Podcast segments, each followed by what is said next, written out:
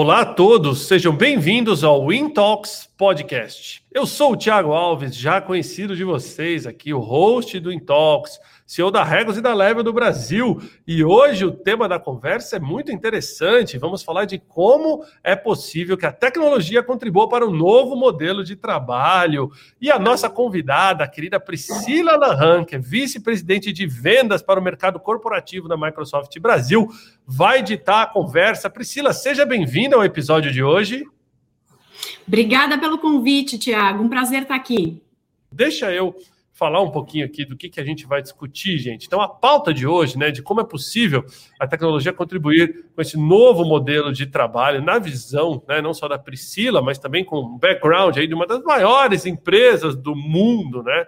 A gente vai conhecer um pouquinho mais da Priscila agora, ela que é VP de vendas da Microsoft Brasil, tem 20 anos de experiência com tecnologia, produtos eletrônicos, serviços digitais, né? Na posição atual, ela tem a missão de acelerar o crescimento da Microsoft Brasil nos segmentos de corporate pequenas e médias empresas. Ou seja, você que está aí plugado na audiência, ela vai falar a música para os seus ouvidos. Embora seja veterana na Microsoft, ela retornou à empresa em 2017, né, como VP de vendas de consumo e dispositivos Brasil, depois de trabalhar no Facebook, onde atuou como diretora de vendas, né? Antes da Microsoft, ela já trabalhou em empresas como a onde não, perdão, ela já ocupou cargos em outros países, né, como diretora de vendas e marketing, no próprio Uruguai, né, onde ela era líder de Windows, gerente de marketing de grupo de serviços online e CMO também. Em 2010, uh, teve oportunidade internacional, ela trabalhou na sede da Microsoft em Seattle, né, equipe global de consumo online e planejamento. A gente vai querer conhecer um pouquinho mais da trajetória da Priscila, então não vou dar muito spoiler aqui. Ela é graduada em marketing pela ESPM tem MBA pelo INSPER, né? E desde 2013 concluiu o programa executivo da Universidade de Stanford, nos Estados Unidos. Pri, seja bem-vinda ao Intalks. Uh, queria começar Obrigada. Uh, uma visão sua inicial, né, sobre como a transformação digital uh, foi acelerada durante a pandemia, como vocês têm olhado para esse mercado e a gente começa a partir daí. Tá bom, fechado. Tiago, obrigada. Em primeiro lugar, bom dia. Agradeço aí o convite. Obrigada para todas as pessoas que estão participando. É, eu sempre brinco que quando falam de biografia fica lindo, né? Mas na verdade é muito trabalho. Todo mundo muito, todo mundo trabalhou muito aí ao longo desses últimos anos. E eu acho que o último ano que a gente vai falar um pouco de impacto da tecnologia não é diferente, né? É, a gente na Microsoft tem uh, uma visão sobre esse último ano. A gente brincou logo lá no começo que os primeiros dois meses foram dois anos em dois meses, né? E aí tem muita gente que fala agora que dos dez anos em um ano. Então, a transformação digital aconteceu para todas as empresas, é, tem todas as, eu acho que as piadinhas e os memes, né, sobre, sobre quem fez a transformação digital das empresas, e eu acho que é uma realidade, porque a gente foi arremessado, né, neste ambiente. Então, é, quando, quando me perguntam qual que é o impacto da tecnologia, a tecnologia estava dis, disponível já, o impacto veio do nosso mindset. A gente teve que mudar completamente a nossa forma de pensar. Então, todo mundo que está aí assistindo, de alguma forma, mudou sua rotina de trabalho, mudou o seu, a sua mentalidade sobre como atuaria no mundo onde ele, onde a gente estava 100% remoto, né? A gente acabou de, eu não vou chamar de comemorar, mas de completar um ano de trabalho remoto aí na Microsoft, entendo que muitas empresas também estão desse jeito, é, e as, os grandes impactos estão em a gente realmente mudar a nossa forma de olhar, né? Obviamente que ferramentas de tecnologia ajudaram a aproximar e a manter a produtividade das pessoas, e eu acho que é isso que a gente acredita daqui em diante, é, dentro dos clientes que a gente tem atuado aí ao longo dos últimos do último ano em especial, muitos deles estavam preparados para estar remoto, outros não estavam preparados para colocar toda a sua equipe remota. Mas todos fizeram o trabalho, né? Com mais dificuldades ou menos dificuldades, todos fizeram. Eu acho que a pergunta que fica para o agora é como é que a gente vai lidar com isso de agora em diante, né? E aí eu vou falar um pouquinho para vocês. A gente fez algumas pesquisas, a gente tem uh, ficado perto de muitos clientes, olhando como é que essas empresas se transformaram. A Microsoft tem um, a gente olha para a transformação digital em quatro grandes pilares, né? Que é a otimização. E aí vocês vão pensam nessa pandemia, as suas empresas e os seus próprios negócios, quem tem negócio próprio e o que aconteceu. E, e, vejam como a transformação digital virou, ela entrou dentro da nossa vida e a gente teve que se adaptar. Então, se a gente está aqui hoje e sobreviveu a esse ano, a gente com certeza encontrou a forma de se adaptar, né? Que é a coisa mais importante. Um deles é engajamento com os clientes. Como mudou a forma da gente engajar com os clientes, né, ao longo desse último ano? Não, acho que dificilmente tem algum tipo de empresa que não mudou a forma de engajar os clientes. A outra é de empoderar seus funcionários o simples fato de tirar todo mundo de escritórios e colocar em casa e fazer o trabalho remoto e dar as ferramentas foi um empoderamento completamente dos funcionários. Talvez acesso a conteúdos que eram de extrema segurança e que a gente tinha medo né, de fazer essa, esse compartilhamento com quem está em casa. O outro, otimização de processos. Né? As operações tiveram que mudar. A gente passou a operar de forma completamente diferente aí nesse ao longo desse, desse período, né? E o outro é a transformação dos produtos e serviços. Eu imagino que vocês, no segmento que vocês estão, também mudaram a forma de olhar para os seus produtos e serviços. Então, a gente vai conversar um pouco, eu vou deixar só esse, esses insights agora, mas eu acho que dentro dessas quatro vertentes, o que realmente muda é que a tecnologia passa realmente a ser um meio para que a gente consiga se adaptar à nova realidade, né? E ela é nova, ela já ia acontecer em 10 anos, mas talvez ela tenha sido acelerada nesse último, nesse último ano de forma brutal, eu diria. Com certeza, Priscila, eu trazer a gente de volta para cá. Tem uma. Já passaram aqui pelo Intox, acho que as principais lideranças das grandes empresas do Brasil, políticos e, e, e, tudo que você puder imaginar nesse período, né? E uma das coisas que a gente mais trouxe aqui foi que Empresas tiveram respostas, ah, empresas que tiveram resposta rápida à pandemia, acelerando o seu processo de transformação digital, elas conseguiram sair melhor desse cenário de caos que foi 2020, que continua sendo 2021. E eu lembro, não tem como não ligar a, o que está acontecendo agora com a Microsoft, até por uma questão de que a Microsoft mudou a forma como o mundo inteiro trabalha e as empresas trabalham. Né? Isso é simples assim, desde a invenção é, do computador é, é, com Windows, mas antes mesmo com DOS e, e, todos os aplicativos de produtividade, né? Tanto que é referência até hoje, né? E ainda domina o mercado é, de trabalho como um todo. Mas eu lembro de ter assistido uma reportagem muitos anos atrás, né? Do, do fundador da Microsoft, o próprio Bill Gates, onde ele falava que o mundo não estava preparado para uma pandemia. E vide só, realmente não está preparado para uma pandemia. É, ele acertou em cheio. Mas muitas das ferramentas da Microsoft ajudaram. Eu queria explorar um pouquinho mais essas ferramentas de trabalho remoto que você é, é, comentou. Eu sou grande fã do Teams, né? Eu vi o Teams crescer, migrar, na verdade, né, de Skype para Skype for Business, de Business para Teams. E eu vi o quanto ele evoluiu durante a pandemia. Né? Então, é, é, como usuário, né, aqui na Regras a gente possui o Teams no mundo inteiro, então são, é, são quase 3.500 unidades conectadas pelo Teams, mais de 10 mil funcionários que usam a ferramenta todos os dias, e a gente vê essa facilidade de funcionários que estão em casa poder se conectar com quem está no escritório, poder se conectar com o outro lado do mundo, de uma versão muito prática, né? o que a gente sente falta muitas vezes em outras ferramentas de mercado. Né? Mas pensando nessas ferramentas de trabalho remoto, além do Teams, né, teve alguma coisa nova, teve alguma coisa que cresceu cresceu do nada, assim, que vocês viram um crescimento absurdo durante esse período, não? Acho que teve sim algumas, algumas mudanças de, de utilização. Obviamente que o Teams é um foi um determinante, né? Se a gente olha o primeiro trimestre de 2020 para o segundo trimestre, o crescimento era exponencial. Então, as, as, empresas, as pessoas passaram a usar o Teams. Eu diria quase que ele era a nossa ferramenta social, né? Porque a forma de você ter contato com as pessoas visualmente era através de videochamada. A Microsoft tem uma, uma característica e uma preocupação e um investimento muito grande em segurança, então o Teams se tornou uma ferramenta muito muito importante para as empresas, porque era uma forma de segura de se comunicar e todo o pacote de, de Microsoft 365 entrava nesse, nesse conjunto de, de serviços e de ferramentas que as empresas tinham. Agora, não só o Teams e não só as videochamadas, até a gente, uma, uma das pesquisas que a gente fez com pequenas empresas é 70% das pequenas empresas, na verdade, precisamente 68% delas dizem que a maior transformação que elas fizeram ao longo do último ano foi a inclusão diária de videochamadas. Então, mesmo as que tinham algum tipo de trabalho remoto, usavam muito menos vídeo do que elas passaram a usar. E eu acho que o distanciamento social propiciou isso, porque se a gente ficasse só no, no, na voz, a gente não ia conseguir se conectar. Então, essa produtividade que muita gente diz que a gente teve ao longo do tempo, e muitas empresas estão vendo essa produtividade no trabalho remoto, é, veio dessa questão do vídeo, né? Porque ele faz com que eu esteja aqui olhando para o seu olho, olhando para a audiência, eles estão me vendo, eu tenho, eu consigo manter a minha característica de mexer as mãos, de me mexer, de falar, então é, ele manteve ah, algumas características do mundo físico para que a gente pudesse continuar tendo presença né, ah, com as pessoas. Agora, tirando o aspecto produtividade, pacotes de colaboração, né, que aí entra o Office e entra o Teams, e a, e a questão das videochamadas, o que a gente viu foi as empresas para se adaptarem e para terem flexibilidade passaram a utilizar muito mais nuvem. Então, o processo de migração para a nuvem, incluindo o que é Azure, né, ou seja, o que é computação em nuvem, também se acelerou.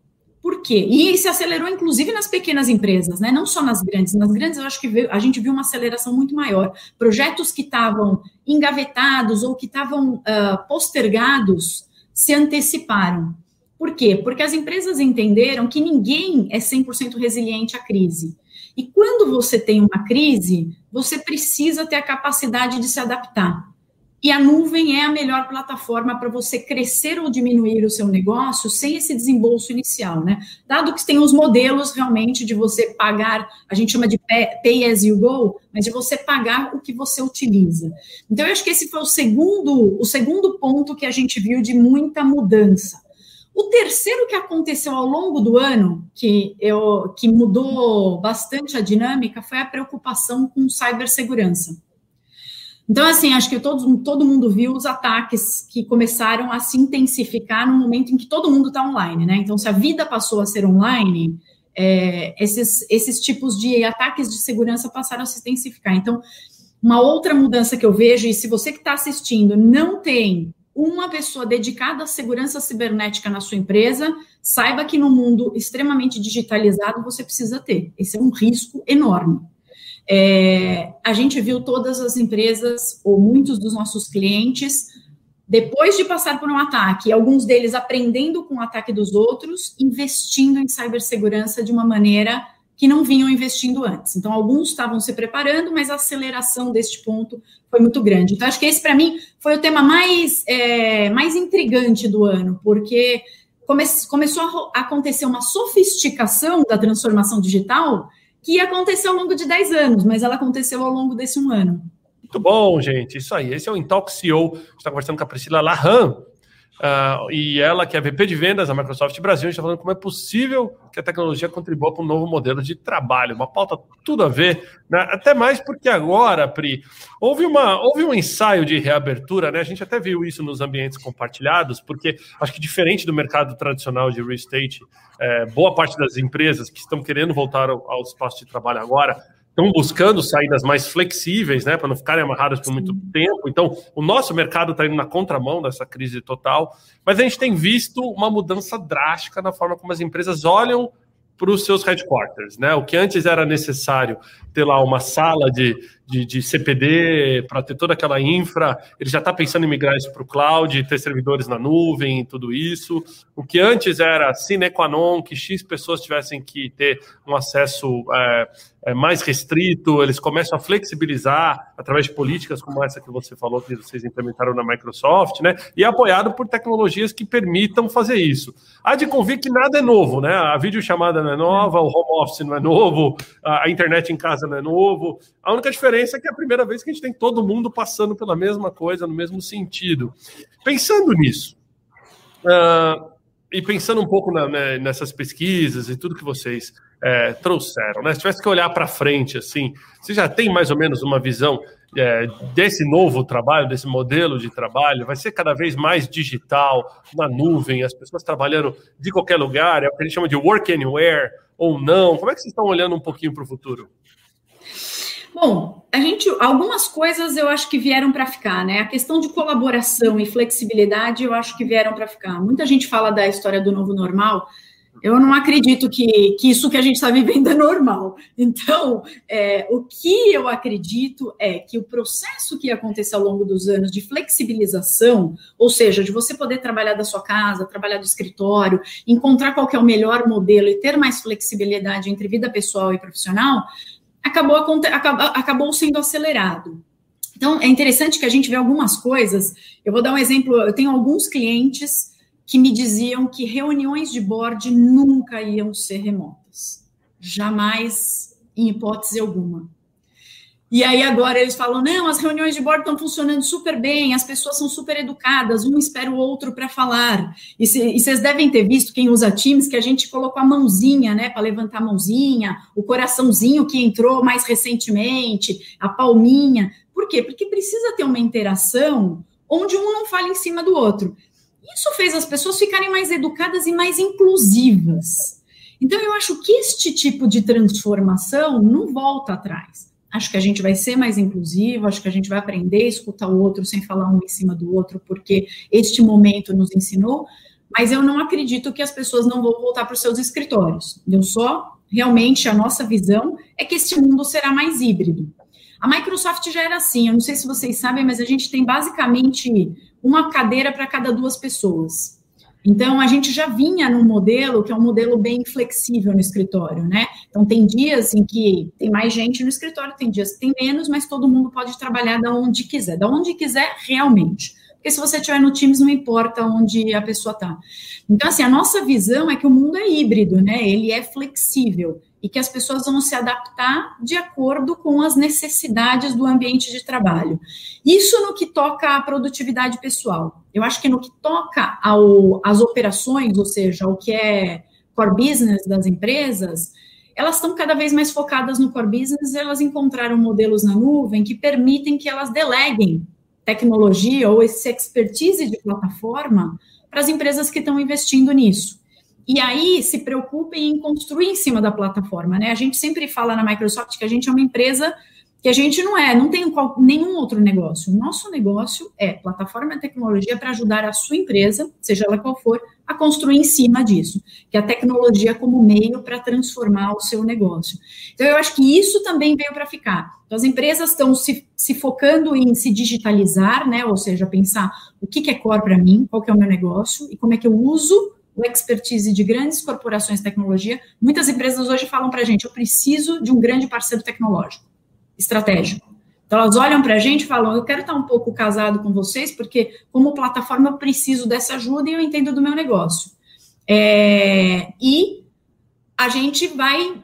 Eu acho que do lado de produtividade pessoal, a gente vai pelo mesmo caminho, a gente vai se vai pensar o que, é melhor para a gente para se adaptar àquele determinado momento. Então, quando for o trabalho de casa, faz sentido estar de casa, em alguns momentos isso é bom para concentração, em outros eu quero colaborar, eu quero estar dentro do escritório, ou eu quero co colaborar no Teams, onde o vídeo é a sua presença dentro do escritório, né? Faz com que todo mundo esteja no mesmo lugar. Então, eu vejo muitas mudanças e eu, e eu acredito que é um mundo híbrido e flexível. E a mudança vai ser constante. Então, assim, não dá para dizer hoje exatamente como as coisas vão estar, né? Mas eu acho que elas já se transformaram. Não tem na minha cabeça, e aí até um aspecto pessoal, novo normal. Existe é a evolução uh, de um momento anterior para o momento atual e para o que é pós, né, pandemia. É, a gente tem até alguns comentários da audiência aqui, né, que não dá para considerar o que era antes normal, né? Com tanta desigualdade, tanta coisa ainda, né? Então vamos falar que era o, era o antigo bagunçado, agora a gente tem a chance de realmente fazer um, um novo diferente, né? Se a gente puder colocar dessa forma. Agora, Priscila, você trouxe um ponto interessante.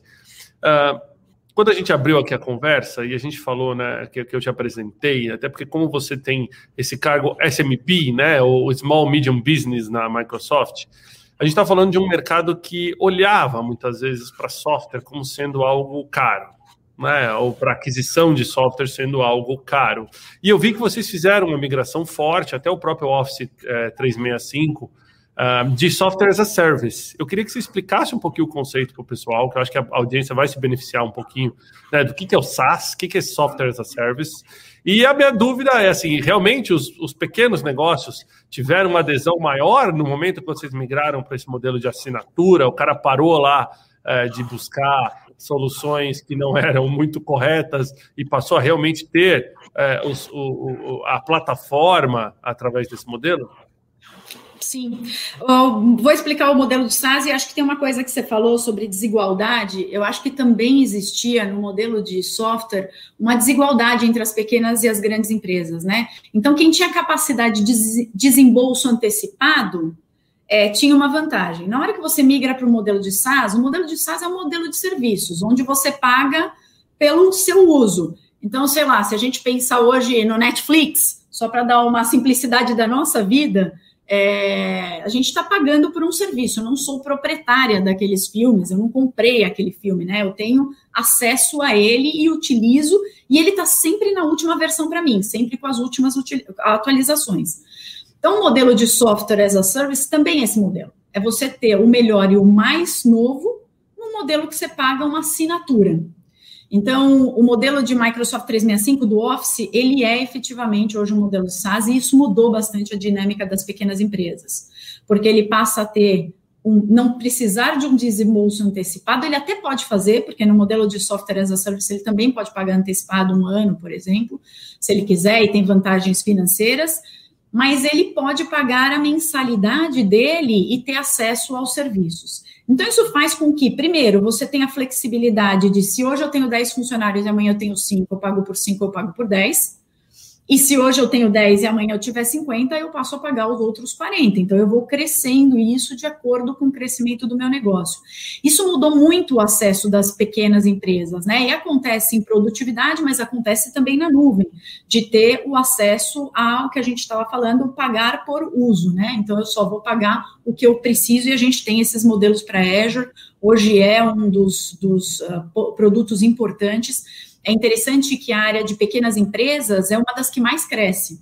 Por quê? Porque as grandes empresas já tinham acesso e, obviamente, que tem um crescimento que é esperado, né, da migração para a nuvem.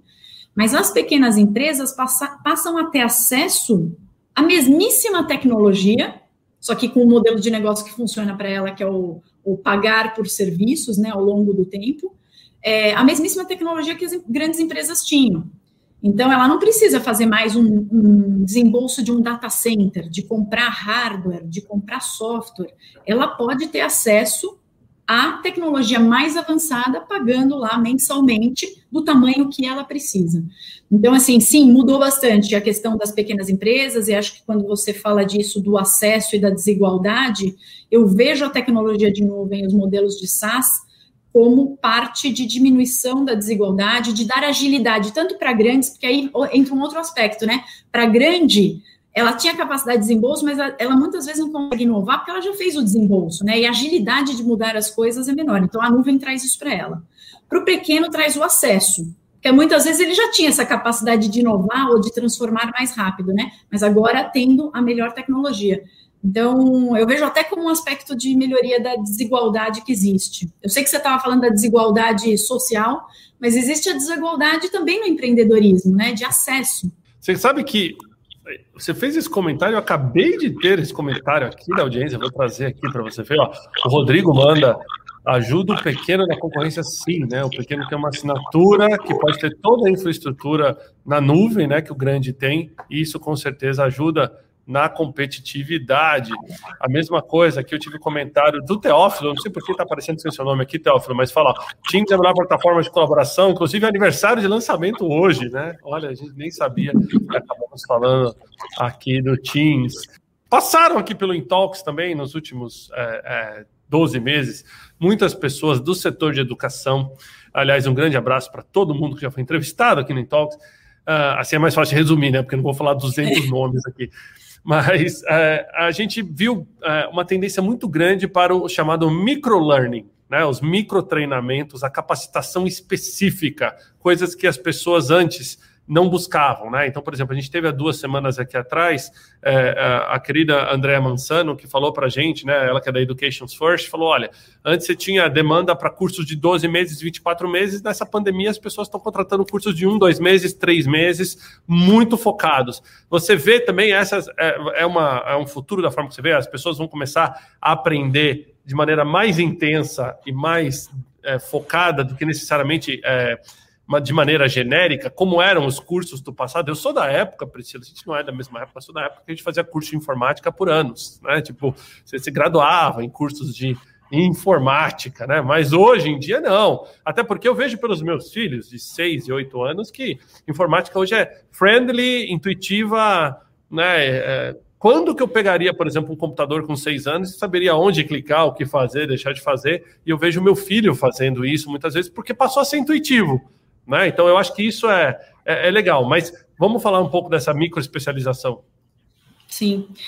A gente também vê isso, é, tem uma necessidade específica de determinadas, é, eu diria, habilidades e conhecimento que talvez antigamente a gente olhava de forma genérica e hoje você pode aprender de forma específica.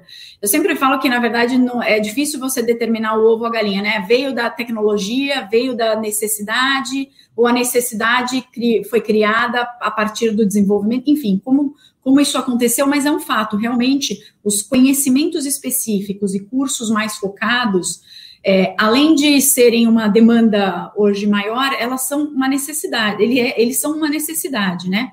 Então, hoje a gente tem muitos. A Microsoft tem um ecossistema de parceiros de tecnologia. Todo o trabalho que a gente faz, a gente é uma empresa de plataforma, todo o trabalho que a gente faz, as entregas, é através de um ecossistema de parceiros de muito, muito rico, né? A gente tem 25 mil parceiros no nosso ecossistema só no Brasil.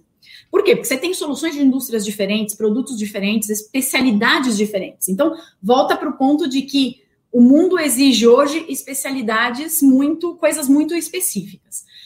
E dentro desse ecossistema, a gente vê uma demanda maior de profissionais de tecnologia com habilidades específicas do que existe no mercado. Então, é duro falar isso, porque a gente hoje tem um índice de desemprego importante e, ao mesmo tempo, a gente tem um índice enorme de vagas abertas em tecnologia no mercado, em todas as empresas. Então, tem mais demanda do que eu tenho profissionais.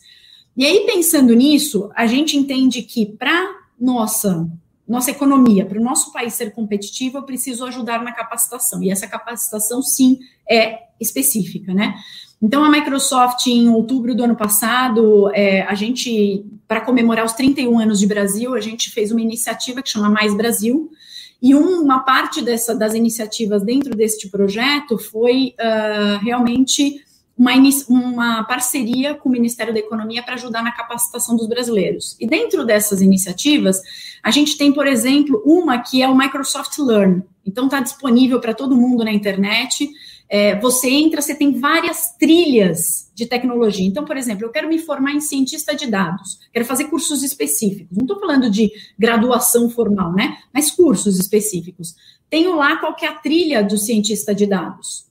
E depois, isso me prepara para uma certificação. Né? Todo mundo sabe que hoje os profissionais certificados em nuvem são super valorizados. De verdade, tem até uma disputa de talentos no mercado. É, porque são poucos e são super necessários para a competitividade das empresas. Então, sim, eu acredito nos, no, no, no aprendizado específico e se a gente quer que o Brasil seja competitivo, a gente precisa acelerar essa capacitação. Então, todo mundo que está aqui, é, que está assistindo, tem a oportunidade de, até de forma gratuita hoje, fazer alguns cursos e se preparar para este momento, né? Muitas pessoas me perguntam: ah, você vê inteligência artificial substituindo as pessoas, substituindo o trabalho? Eu acho que todas, nas quatro revoluções industriais, a gente viu mudanças nos tipos de trabalho, e não vai ser diferente mas eu vejo aumentar as oportunidades, né? Então, mas a gente precisa capacitar as pessoas. A Microsoft comprou um estudo da FrontView que falava sobre utilização de inteligência artificial no país, né? Como a gente olha para a inteligência artificial e utiliza no país, e, a, e o impacto disso no PIB. Então, a gente viu que se a gente no Brasil, no, né, no percurso de agora até 2030, utilizar inteligência artificial só para automatizar tarefas, a gente talvez tenha um ganho de 1,2, se eu bem me lembro o número, acho que é 1,8 no PIB, nesse período. Um ganho de 1,8 pontos percentuais. Se a gente utilizar a inteligência artificial, tiver as pessoas preparadas para impactar a indústria, transformar as indústrias, e transformar realmente as indústrias no nosso país, talvez a gente tenha um impacto de 4,2 pontos percentuais no PIB até 2030.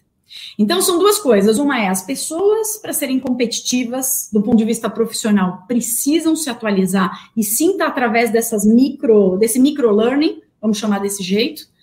E as empresas precisam utilizar a tecnologia de forma bastante ampla na transformação dos seus negócios para capturar a competitividade que o, que o país precisa ter. Então, acho que são essas duas formas que eu olho hoje. Muito bom. E aí, aproveitando esse tema, Pri, se pudesse dar dicas para profissionais que estão agora, ou porque perderam emprego, ou porque estão ingressando no mercado de trabalho agora e que querem se especializar na área de tecnologia, além desses microcursos, você acha que tem algum tipo de é, skills que a pessoa tem que desenvolver uh, ah, para estar tá nesse mercado de tecnologia? Vou te dar um exemplo, né? Durante muito tempo a gente achava que tecnologia era aquelas pessoas que gostavam de matemática, de programação, etc e tal, e a gente viu que não, né? Hoje tudo é digital, o marketing é digital, o consumo é digital. Então, várias outras, é, vários outros tipos de profissionais estão tendo que se digitalizar também. Quais são essas dicas de ouro da Priscila Laham para pessoas que querem entrar nesse mercado? Olha, além do, desses cursos, né, que, que qualquer pessoa pode fazer e buscar uma certificação que traz uma vantagem competitiva na hora que, que alguém analisa o seu currículo, eu acho que a capacidade de adaptação e o idioma, eu sempre falo isso, eu falo há muitos anos, não, não tem a ver só com pós-pandemia, não, mas falar inglês abre muitas portas de conhecimento. E aí, como o mundo, como é mais importante você ter a capacidade de continuar aprendendo do que o conhecimento anterior, é, você ter acesso ao melhor conhecimento, ao mais rápido, é muito importante. E aí o idioma é o, o inglês é a língua mundial, né? É o que te dá acesso a todos os conteúdos. Então, eu acho que eu enumeraria esse aqui como um que tem a ver comigo, tá? Com a Priscila, eu acho muito importante. O outro é essa capacidade de se adaptar, né? De aprender, a curiosidade. O que a gente busca hoje nos profissionais, e muitas vezes a gente busca profissionais de nuvem, pensa que se eu, se eu buscar conhecimento de profissional de nuvem, eu vou dizer, ah, eu quero que ele conheça Azure. Eu não, necessariamente ele não precisa conhecer Azure. Porque a gente pode explicar toda a nuvem da Microsoft para ele. Eu tenho tantos cursos, e muitos deles disponíveis para todo mundo, é, para treinar e para certificar um profissional de tecnologia, que isso é o menos importante, porque eu consigo ensinar. Agora, o conhecimento, a capacidade dele de se adaptar, de conhecer diferentes tecnologias, é mais importante do que aquele conhecimento específico no meu negócio porque isso eu ensino. Então, eu acho que essa curiosidade e ampliar a cabeça e a capacidade de se adaptar e conseguir demonstrar isso numa entrevista, num processo, é muito importante, porque as empresas estão buscando essa capacidade de se adaptar, de olhar com curiosidade, buscar é, comparações em outros países, em outros negócios, a capacidade de abstração, né, para poder criar novas soluções, é muito importante. A Microsoft tem um conceito que eu gosto muito, existe esse livro em português, existe em inglês, que é um livro que, que, que pauta a nossa cultura, que se chama, que é Growth Mindset, o conceito. Foi criado por uma PhD que chama Carol Dweck, da Universidade de Stanford. É, o livro chama Mindset, a, eu acho que é a, a metodologia ou, pensar, ou a, a, mentalidade do sucesso, mas é Mindset em inglês. Carol Dweck é o nome da, da PhD, então procurem esse livro, existe em português, existe em inglês. E isso pautou a transformação cultural da Microsoft, né? Porque acesso à tecnologia, eu acho até que o Thiago falou isso, algumas das tecnologias já estavam aí. Por que, que mudou nesse ano? Porque a mentalidade mudou. De uma certa forma, a gente foi arremessado na nova mentalidade para sobreviver, mas a mentalidade se transformou. Então, há cinco anos atrás, a gente começou a nossa transformação, seis anos atrás, a transformação da Microsoft, é, e a gente se pautou muito no growth mindset. O que, que é isso? Isso é a capacidade de aprender, é a crença de que você pode aprender qualquer coisa a qualquer tempo. Então, a Carol Dweck até fala do, sobre o eu ainda não sei. Nunca respondo eu não sei. Eu ainda não sei. E a outra coisa é que ela corta um pouco, ela viu que os estudantes que eram mais preocupados em aprender e eram curiosos é, em tentar aprender do outro, buscar ali aquele aprendizado e compartilhar, chegavam mais longe do que aqueles que pareciam, queriam parecer inteligentes. E eu acho que as pessoas que são da minha geração foram criadas nas escolas querendo parecer inteligente. A gente tinha medo de fazer perguntas burras, que não existem, que não existe nada burro. Então, a gente não tinha coragem de fazer as perguntas. E por isso a gente não chegava tão longe, porque a gente não se esticava. Então, eu acho que este é um conceito que eu recomendo para todo mundo a leitura do livro, e recomendo que tente. Todo mundo tem o fixed mindset, que é esse, essa mentalidade fixa em algum momento do seu dia, da sua vida. Mas se você conseguir fazer o, a, o, re, o, o reset mental para a mentalidade de crescimento, para o growth mindset, para falar, eu ainda não sei, eu vou entrar nessa reunião não para parecer inteligente, mas para capturar o que eu posso aprender e para contribuir com o que eu posso, junto com os outros, a gente chega mais longe. E as empresas precisam disso para serem competitivas. Muito bom, Pri, super completo. Deixa eu trazer a gente aqui de volta. Eu vou colocar, pessoal, o livro. Aqui é no Intox, assim, o convidado fala, a gente traz aqui, ó, o livro, tá aí a capa Esse. do livro, para vocês encontrarem aí. Mindset, né, de Carol Dweck, PhD. Você encontra nos principais sites de compra e venda de livros aqui no Brasil versão em português, também tem o e-book, tem digital. Então, se você tem aí Exato. de aplicativo para usar a versão digital, você pode baixar também. Priscila, vamos para a pergunta rápida, QA rápido aqui, perguntas e respostas rápidas, de, afinal de contas, tem muita pergunta aqui. Começar com a do Diego. Onde podemos encontrar esses cursos que você comentou, né? Tem muito interesse em conhecer mais sobre nuvens. Eu acredito que a resposta seja na academia da Microsoft, isso mesmo? Isso mesmo, isso mesmo. Você digitar Microsoft Learn, você vai encontrar. Muito bom. Aqui, ó, outra pergunta rápida aqui. A pergunta não é rápida, mas eu vou resumir a pergunta aqui, né? Você acredita que a, a inteligência artificial minimiza custo e erro humano, né? Mas até quando que essa mudança vale a pena, né? Tipo, como identificar o perfil de um profissional que talvez não se adapte a esse modelo e estrutura na linha do que você disse antes?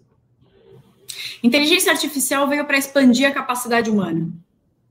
Basicamente, eu diria que uma resposta rápida é essa. Ele não vai, não vai substituir, tem determinadas coisas que a gente precisa, sim, dos humanos, mas será que não tem um espaço para a gente expandir a nossa capacidade? Talvez seja isso que a gente queira, né?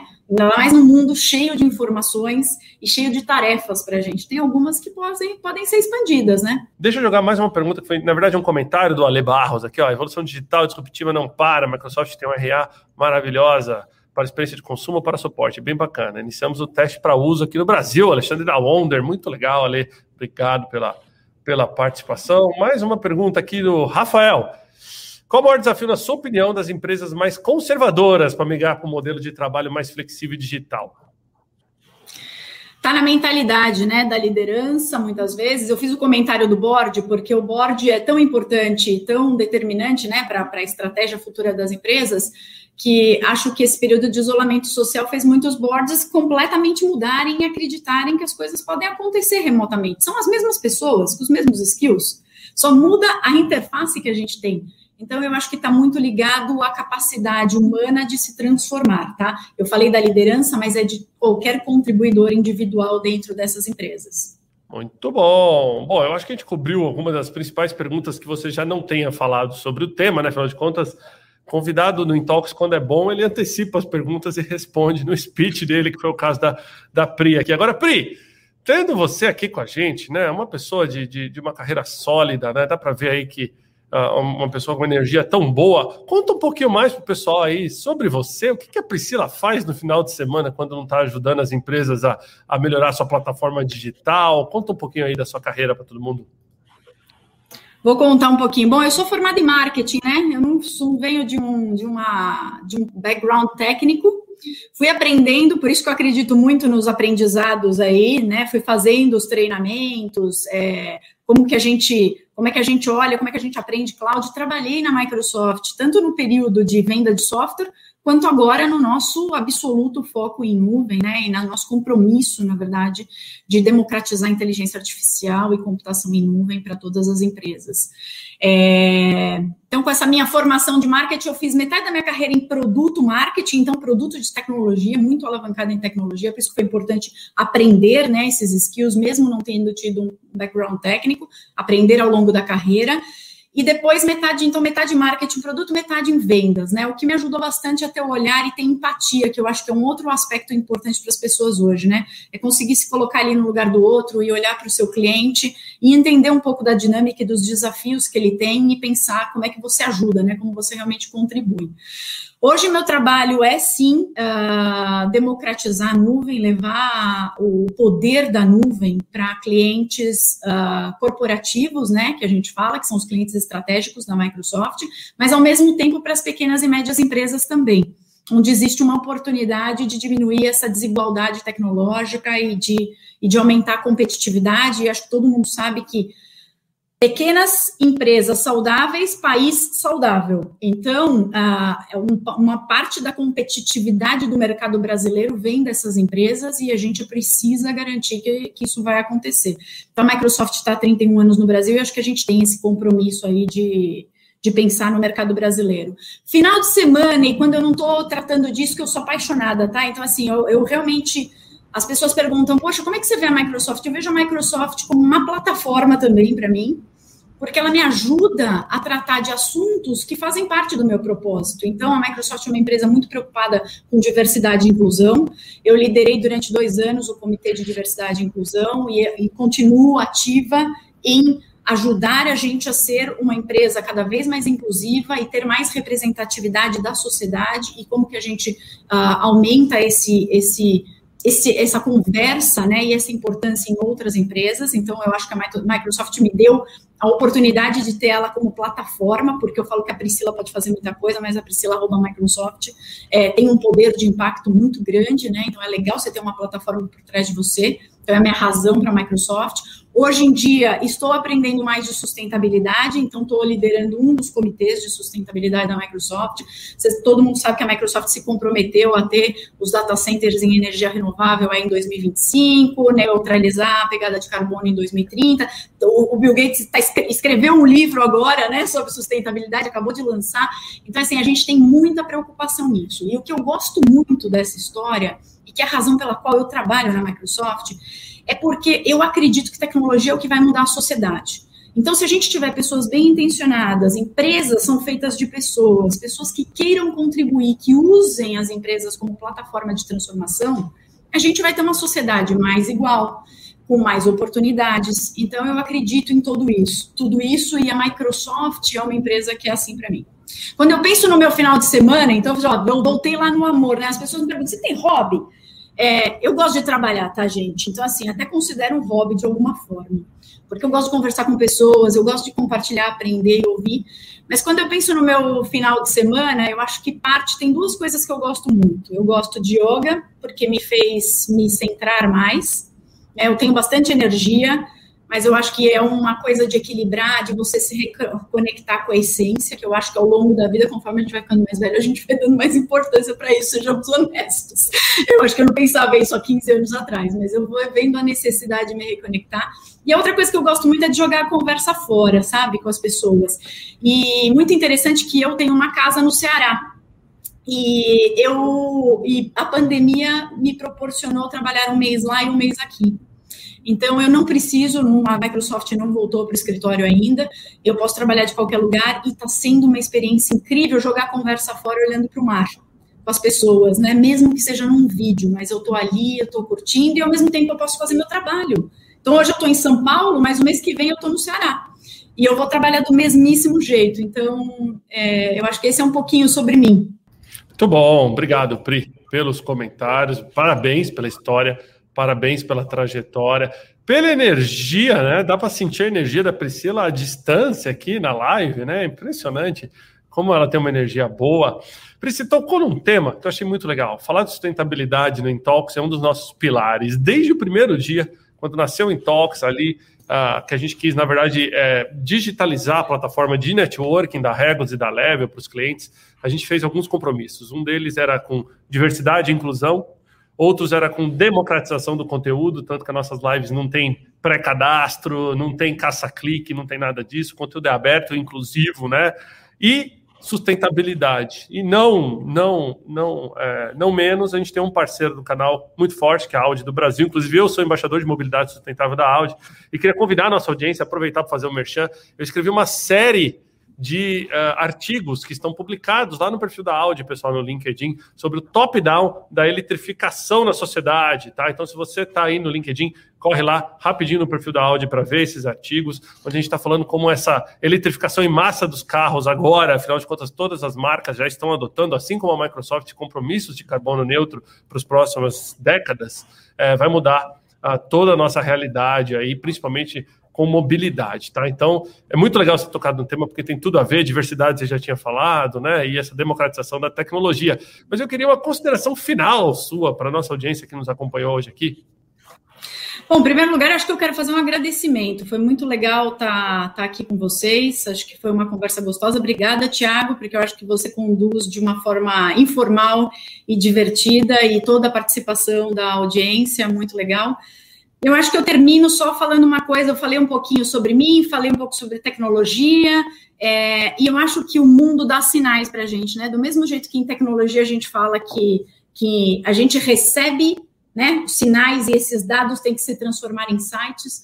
Tudo que está acontecendo no mundo hoje são sinais. Então, quando a gente falou de sustentabilidade, tem tantos sinais de sustentabilidade que eu acho que o importante para a gente, como profissional e como pessoa, é capturar esses sinais e conseguir transformar eles em insights. E isso a gente faz aqui na nossa inteligência, que não é artificial, mas que é a nossa inteligência. Então, acho que eu deixo isso como último pensamento, porque é o que as empresas precisam fazer utilizando, se aproveitando de inteligência artificial, que dá capacidade, né, da processamento, da capacidade de computação que, que é necessária para essa transformação, mas cada um de nós também tem esse, esse processo aqui dentro da cabeça. Então, eu deixo isso para a gente observar o que, que vem acontecendo e o que isso significa na transformação que a gente tem que fazer na gente e, na, e nas empresas e no, na sociedade. Muito bom, pessoal. Essa aula de hoje do Intalk CEO foi dada pela Priscila Lahan, ela que é vice-presidente de vendas, né, de produtos digitais para o mercado corporativo, pequenas e médias empresas, aí da Microsoft Brasil. E a gente falou hoje aqui sobre como foi, como é possível que a tecnologia contribua para um novo modelo de trabalho. Priscila, muito obrigado. Até o nosso próximo Intalks. Um abraço, Pri. Obrigado. Um abraço. Obrigada.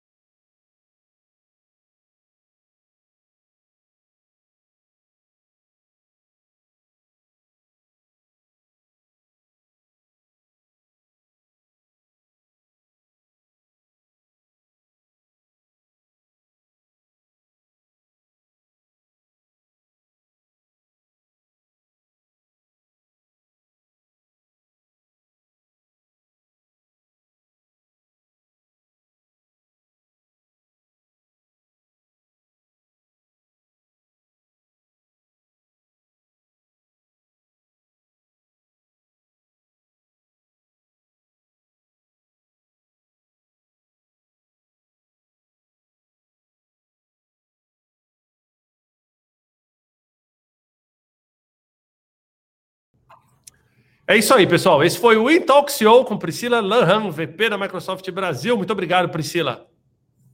Obrigada, obrigada pelo convite. Foi ótimo estar aqui com você. Obrigada.